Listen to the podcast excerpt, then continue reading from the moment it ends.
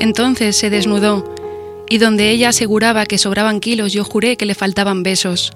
Podríamos haber hablado de frío a tres metros de distancia, ignorar, tiritando de deseo, cuántos veranos nos caben en los brazos, coser enero en el quicio de la puerta e intentar descifrar, en el vaho de los suspiros, si nombramos nos sabe como un beso en la boca.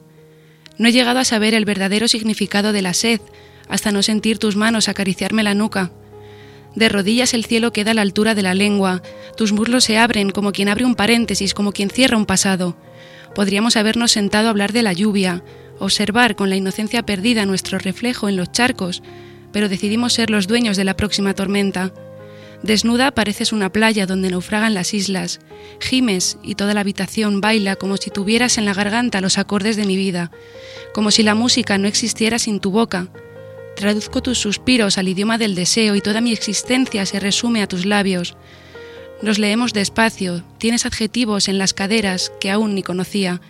Voy a llenarte la vida de palabras esdrújulas, los sueños de verbos en futuro perfecto, las manos de puntos suspensivos, los ojos de signos de exclamación.